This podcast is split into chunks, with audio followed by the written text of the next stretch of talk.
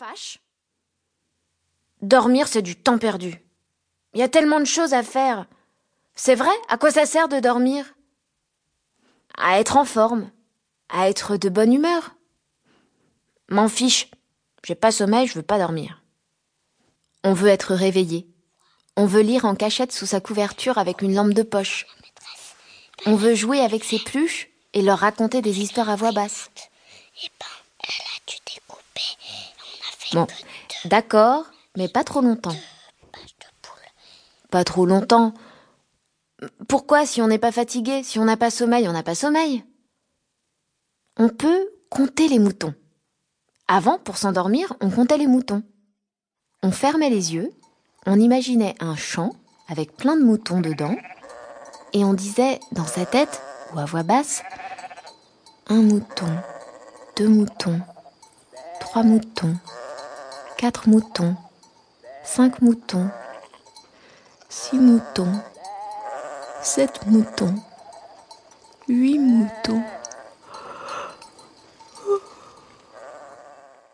Et on s'endormait toujours avant même d'arriver à 100 moutons. Et si on ne sait pas compter jusqu'à 100 Ah, On peut aussi le faire avec des crocodiles. Avec des crocodiles? N'importe quoi. On peut aussi faire semblant de dormir. Rester sans bouger, les yeux fermés, complètement immobile. Silence. Chut. La tête posée sur l'oreiller. Au chaud sous la couette. Je fais semblant de dormir. Plus un geste. Tous les muscles relâchés. La respiration lente et régulière. Je dors. Je rêve. Je vois et je vis mille choses qui ressemblent à ce que je connais, mais qui sont toujours différentes. Ça sert à rien de dormir. Mais si, ça sert à grandir. C'est pendant le sommeil que le cerveau libère l'hormone de croissance qui permet aux cellules du corps de se diviser. Mais si, ça sert à ne pas être malade. Quand on se couche tôt, on fabrique des globules blancs qui permettent de lutter contre les maladies. Mais si, ça sert à renforcer la mémoire.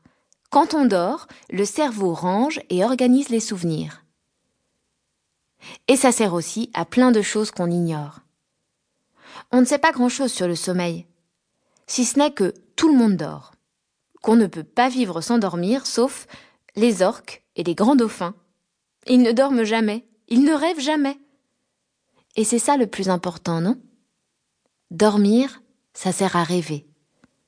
C'est pas du temps perdu. C'est comme vivre une deuxième vie. Bloom Bloom Bernard le renard. Bernard le renard est terriblement jaloux de son cousin le loup. Personne ne raconte jamais rien sur les renards, et Bernard en a marre. Il veut qu'on parle de lui dans les histoires. Après tout, lui aussi a des oreilles pointues, une queue drue et touffue, quatre pattes velues et un corps tout poilu. Ses crocs aussi sont aiguisés, luisants et acérés, prêts à croquer tout ce qui bouge, mouton, poulet, chaperon rouge. C'est agaçant. Les loups sont toujours les grands gagnants, les rois des méchants dans toutes les histoires pour enfants. Tout à sa mauvaise humeur, Bernard, le râleur, voit le loup approcher d'un air fier et crâneur. Loup, mon cousin, lui demande-t-il soudain, qu'as-tu de plus que moi, qui glace tout le monde d'effroi Est-ce le noir de ton pelage? Le loup fait non de la tête. Est-ce la hauteur de tes pattes? Le loup fait non de la tête. Mais alors, quel est ton secret? s'écrie la pauvre bête d'une voix aigrelette. Nous sommes tellement proches que moi aussi je devrais donner les pétoches à tous les petits mioches. Le loup, que les géniardises de Bernard exaspèrent, se met subitement en colère. Car il faut savoir qu'entretenir sa terrible réputation lui cause de gros problèmes de digestion. Quand il croque